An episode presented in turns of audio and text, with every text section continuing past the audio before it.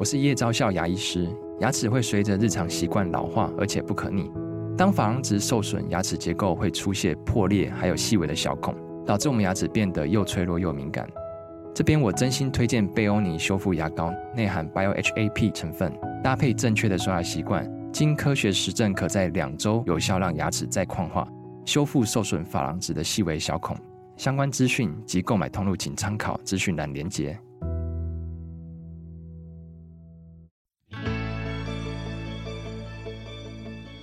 来到肉脚的跑步人生。Hello，大家好，欢迎您来到肉脚的跑步人生，我是赵新平。上一集我们听到越野一哥周青非常坦诚地诉说他在中央山脉大纵走遭遇身心创伤与黑暗的过程。他以为复原了以后参加斯巴达障碍赛，却又发生意外，前十字韧带全断，到现在不确定是不是能够恢复他的运动生涯。然而他却能够正面看待，为自己设定新的走向幕后的人生目标，我们当然希望周青能够完全康复，回到他热爱的越野赛中。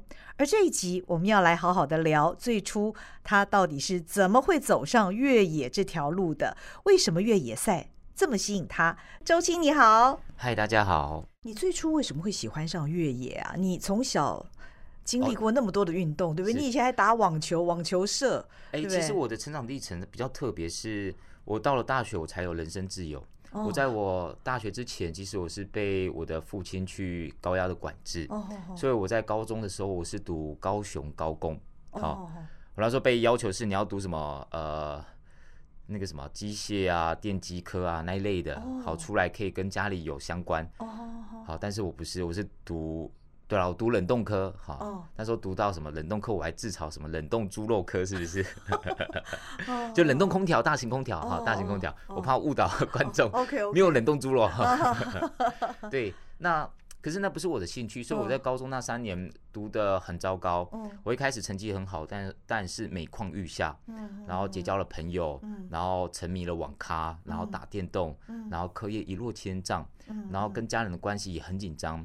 然后直到我高三那一年，我爸受不了，他他我爸也是会一直打我的，我爸受不了，呃，我受不了了以后，我就离家出走，嗯、外面流浪了以后，回到家，我的父亲他不再管教我了，嗯嗯、然后他放我自由了，所以我在大学的时候，我就读自己有兴趣的，嗯、我就读运动休闲管理，嗯、然后到处的吃喝玩乐，嗯、但是直到我快毕业的时候，我才开，我才重新思考。这不是我想要的。嗯，我没有脸回家，我只是那一张学费证，呃，学费证书哈，四年的学费那个毕业证书，我、嗯、我把它俗称是一个呃学费证书哈。学费换来的。对，学费换来的，嗯、我觉得没有意义，那不是我想要的。嗯、那也是因为我认识了人群了以后，我开始玩社团，开始学会组织领导，我开始知道哦，我未来如果我要我的规划好，我要怎么做，嗯、所以我开始想要读书。嗯，那。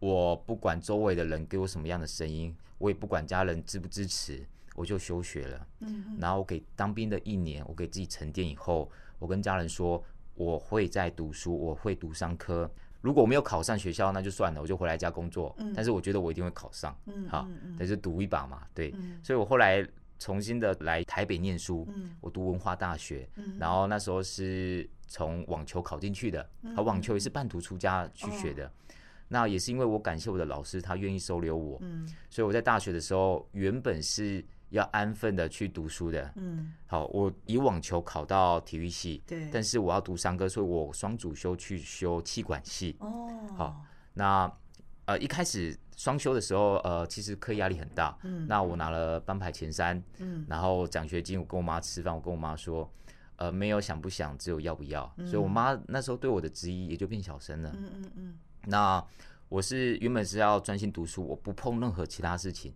但是也是因为我的老师，我为了感谢我的老师，所以他希望我去做的事情，我就会去做。嗯，他希望我去带网球社，嗯，我就把网球社带好，嗯，然后间接的去去玩学校的体能性所有社团，嗯，把因为我是参加那个呃，他们是一个一个联合的一个组织，好，嗯，去做这件事情。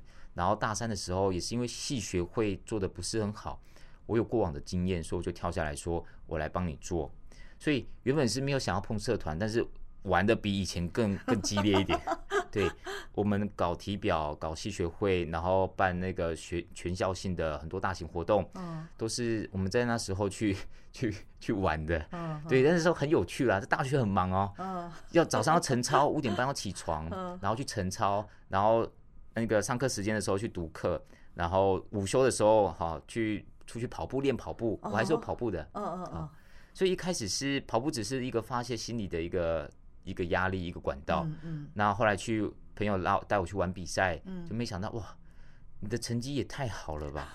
然后就慢慢的去这边有舞台，我就慢慢的把生活的重心朝向这个舞台去发展。嗯。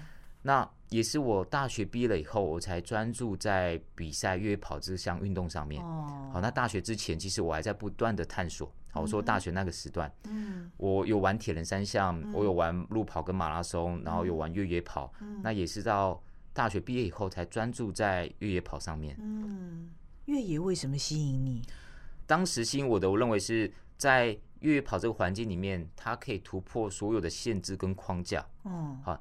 你要怎么跑的，或者是你要怎么跨步，或者是你根本没有稳定的配速，然后山里面是有很多障碍的，你得时时刻刻专注在你眼前脚下的那一步。哦好，它比起路跑来说，路跑就是可以放空，不要踢到那个猫眼石，好，可以放空的跑，然后剩下是什么？像就是看好看有没有好看的东西哈，或是漂亮的女生，然后去欣赏一下，或是欣赏美好的事物，嗯没了。但约跑不是，约跑时时刻刻。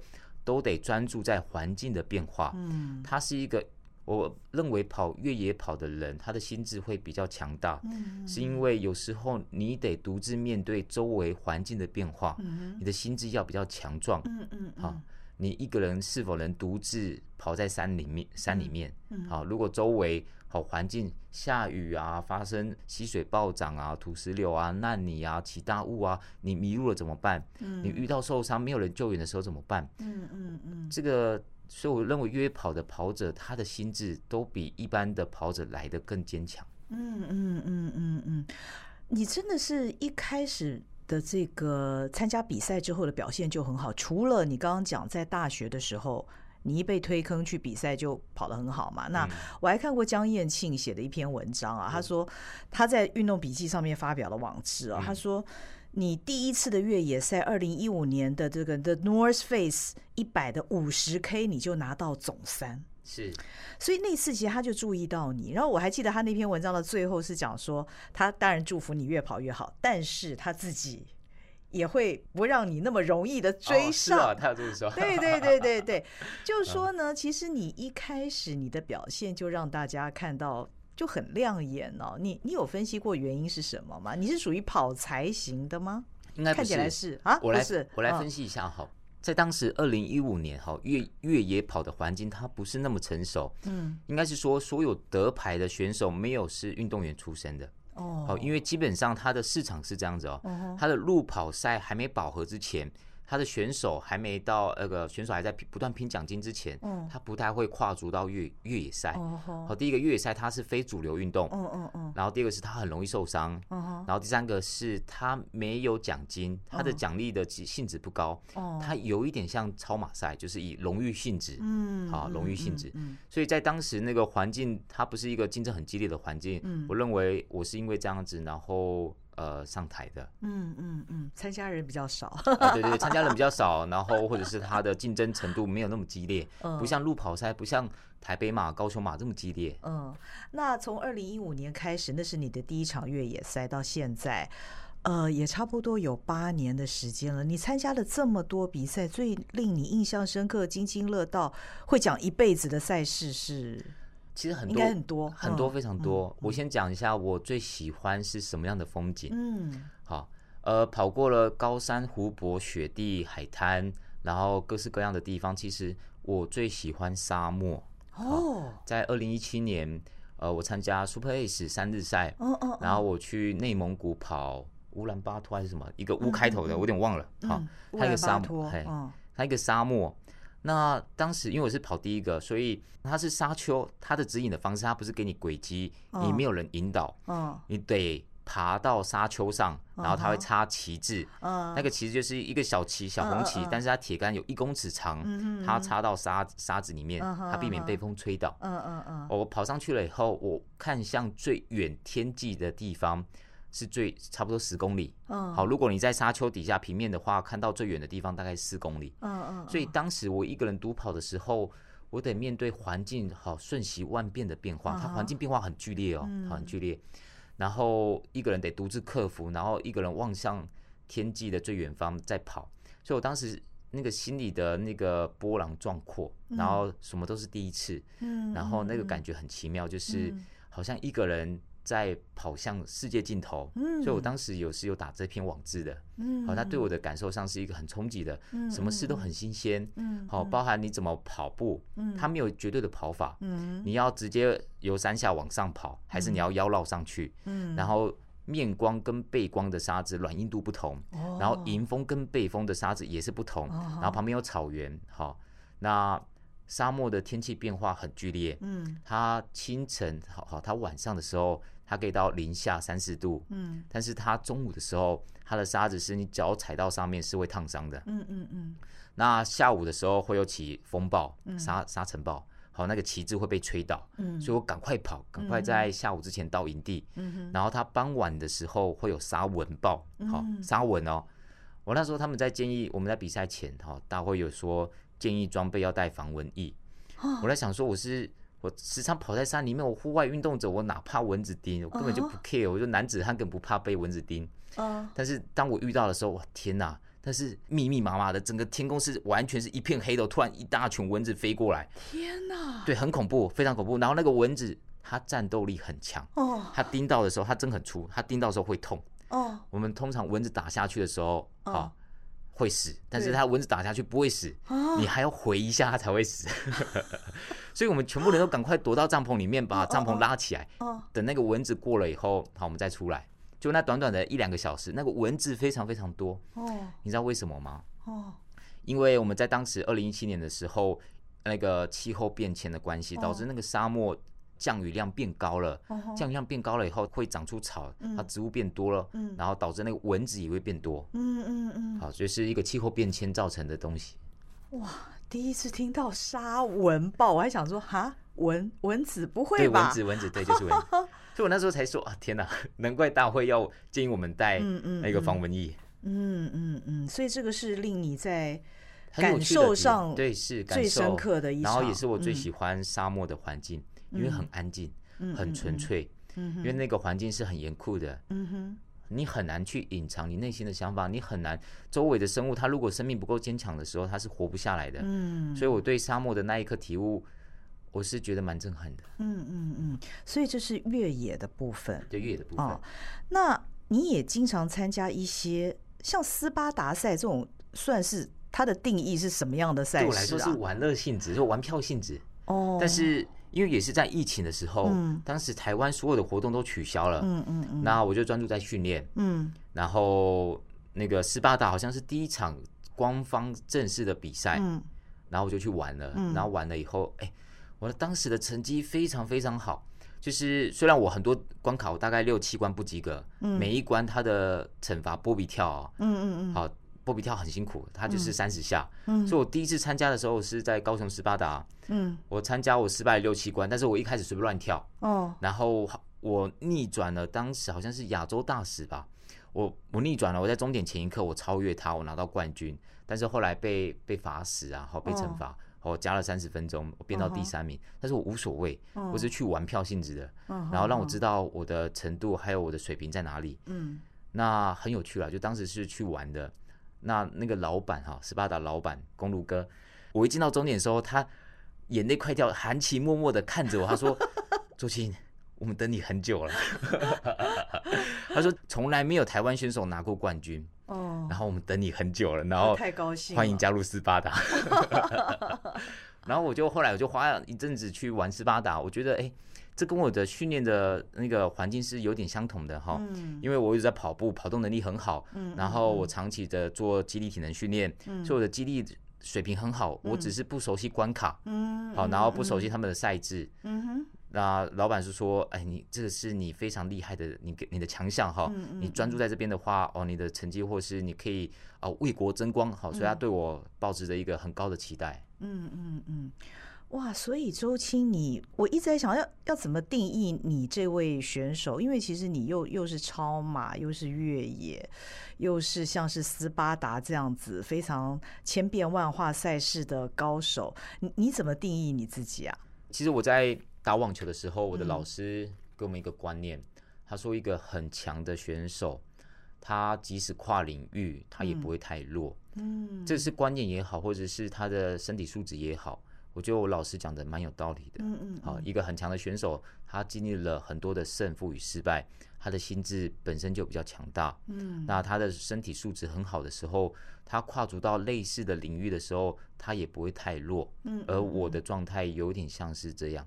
哦哦，但是你应该也没有想到，在最近的这次斯巴达会受到这样子的伤。没想到，没想到，嗯，这都是意外。嗯，因为我斯巴达隔天其实还有 Xterra 越野赛在垦丁，我原本是要连两天比赛的。哦，你太强了吧！呃，但就发生意外，也是我贪心啊，我急躁，我贪心，嗯嗯嗯，所以当下有些处置不应该那样做，但是我急了以后我就跳下来。嗯，因为我在斯巴达里面，其实呃那个十公里。还是呃，应该十公里。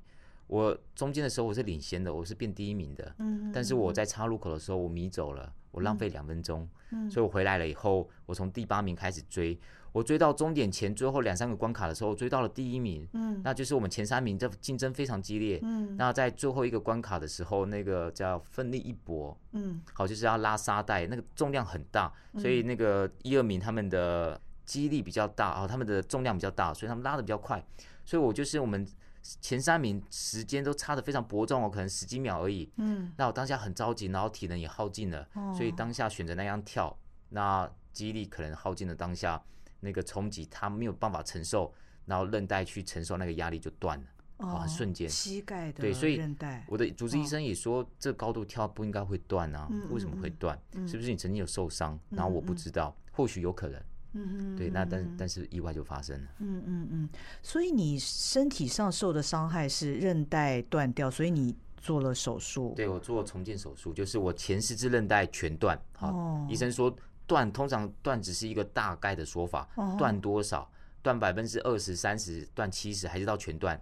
好，如果你没有到全断之前，是有机会打 PRP 增生疗法去让它自己去恢复的。哦、但我全断了以后。没有办法，就很像橡皮筋全断了。哦，所以呃，我当时是开刀，我取我腿后的肌腱，好一个七公分长，宽一公分，然后把它折叠到一个三十公分粗的一个韧带的长度，嗯，好，然后缝缝进我的那个骨头里面。哇，那嗯，医生说会好了，因为这个还蛮常见的。这种十字韧带断裂，通常在篮球运动员，哦，等于他们要跳，然后跳下来的时候没有站稳，然后断裂。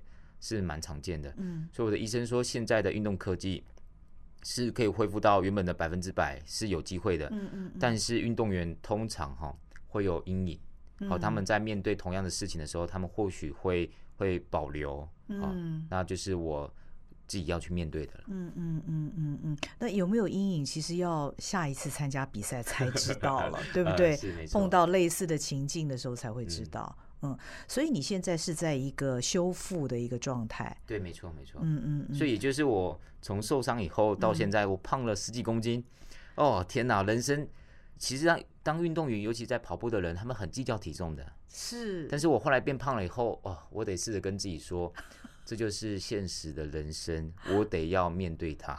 呃、对。呃、我后来变很胖了，现在也是很胖啊。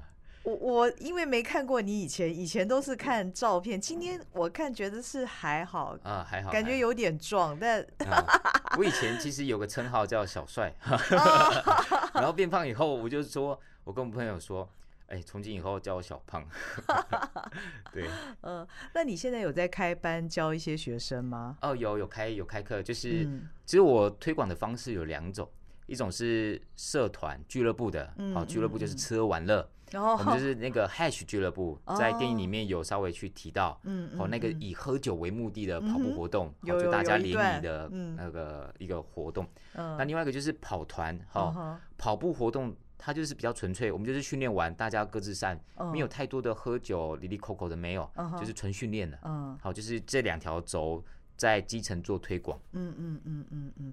那你会给跑者们什么样的建议？如果他们想尝试越野的话，在台北的跑者他其实是很幸福的。台北是个盆地，嗯，它的路的尽头通常都是山区，嗯，好，然后台北大众走的步道还有环境。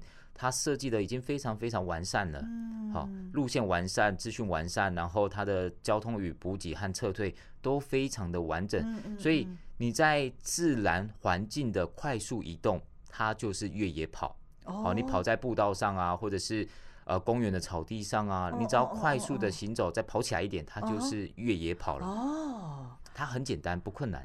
哦，跟我们想象的不一样，好像。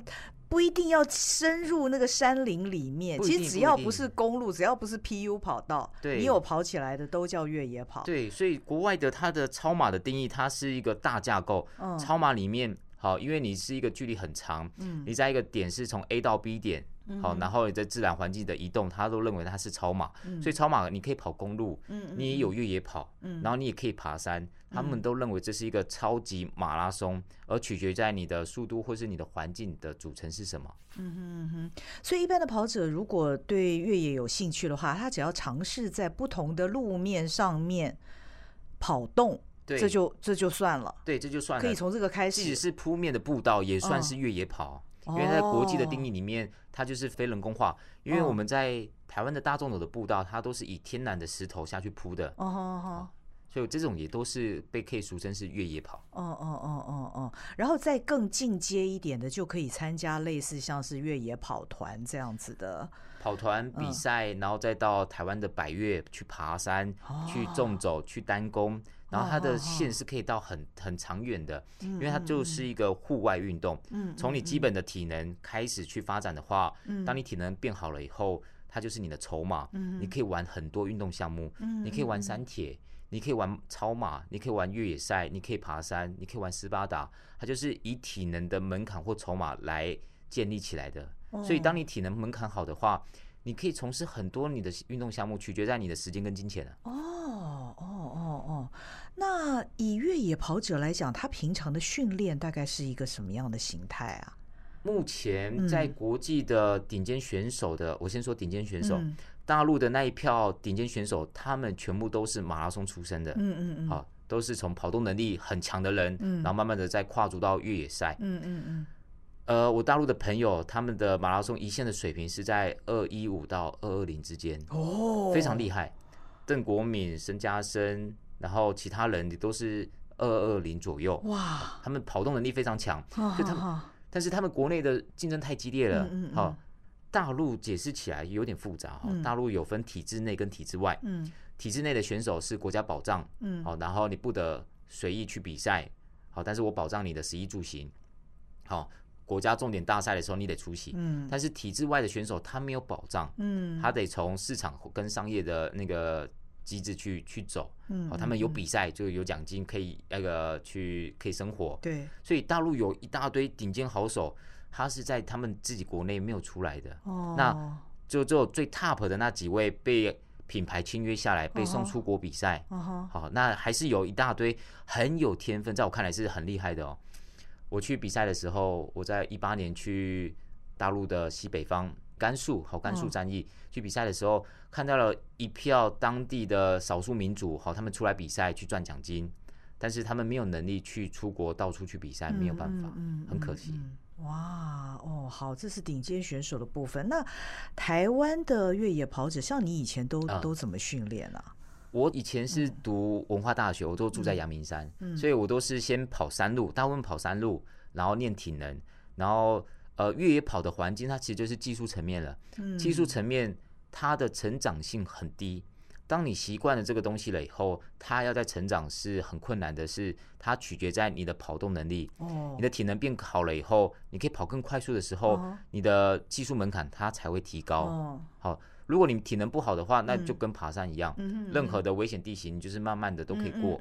好，当你体能变好了以后，那个技术门槛它的要求，你的判断。你的踩点，然后呃，你的身体的控制能力，它都会跟着提升的。嗯，好难哦。对对，它就像有点像是。呃，如果跑步的人，你有玩过绳梯，嗯，或或是你有玩过那种马克操训练，嗯嗯嗯，但你能做多快？最快也就到那边了，它无法有个长期向上成长的空间，没办法，你只是适应了那个东西，嗯，但是耐力还有身体的肌肉力量，它是可以长期向上成长的，它的变化的强度啊，那个变化的那个呃成长的空间，你是很有感受的，嗯，你的马拉松从三个半。到三小时或是更快，嗯，他的感受是非常的显著的，嗯，而绳梯或者其他东西，它算是辅助。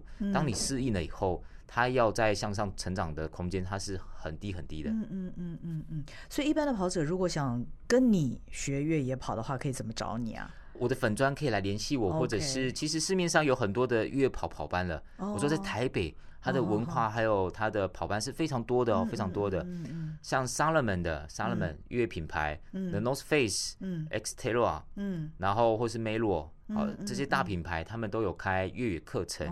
然后民间我朋友他们有发起的，像 Go Formosa，嗯嗯，然后像和和纳山，嗯，然后我这边的是喜之体能，嗯，好，都会开相关的课程。嗯嗯，那甚至是你想要自己去体验，不想上课的话，像我们有一个叫靠北越野。哦，他之前有发起的三进七星山，但是那个那个很陡峭，那个跑不太起来啊。对，那三进是在一天之内，它有限时嘛？对不对？呃，没有没有，它没有限时，但是通常就是大家会从阳明山的登山口，哦，苗圃啊、小油坑啊、冷水坑啊这三个登山口，然后去玩一些活动。好，他们在那边玩活动。那。去玩了以后，你可以认识很多越野同好，嗯、然后结伴同行。嗯、我认为是最安全也是最好的一种方式。嗯嗯嗯嗯嗯，我想你的越野生活改变了你整个的生命哦。你已经、呃、对是运动算改变我的生命。嗯嗯，不然如果没有接触到对没有接触到运动的话，我可能在某个地方安安分分的当一个上班族。或打工啊，有可能或帮家里送货，对对对，当小老板了。嗯，那现在是全新的一年嘛，刚开始有什么新年新希望吗？新年新希望，呃，我觉得二零二四它会是一个机会，还有一个转机吧。嗯，因为疫情过去了这三四年来说，其实大家应该都是很闷的。那二零二四，我认为算是一个全新的开始。包含是可以出去滑雪了，但是我现在脚受伤没办法嘛。嗯。好，大家可能憋很久了，哇，好几年没出去了，但终于可以出去了。嗯。好，可以去国外去旅游，可以去滑雪，可以有新的事物。那也走过跟过去的低潮说拜拜。嗯。我希望好，大家如果有过去。很多不如意或低潮的事情，在新的一年都可以向前看齐。嗯嗯嗯，我觉得今天你的分享真的激励了我们，因为你受了这么大的挫折，但是今天坐在我眼前的周青是这么开朗、这么可爱、这么阳光，我们都要向周青学习。谢谢。今天谢谢你来，好，谢谢，也谢谢你的收听，希望你喜欢这一集《肉脚的跑步人生》，我们下回见，拜拜，拜拜。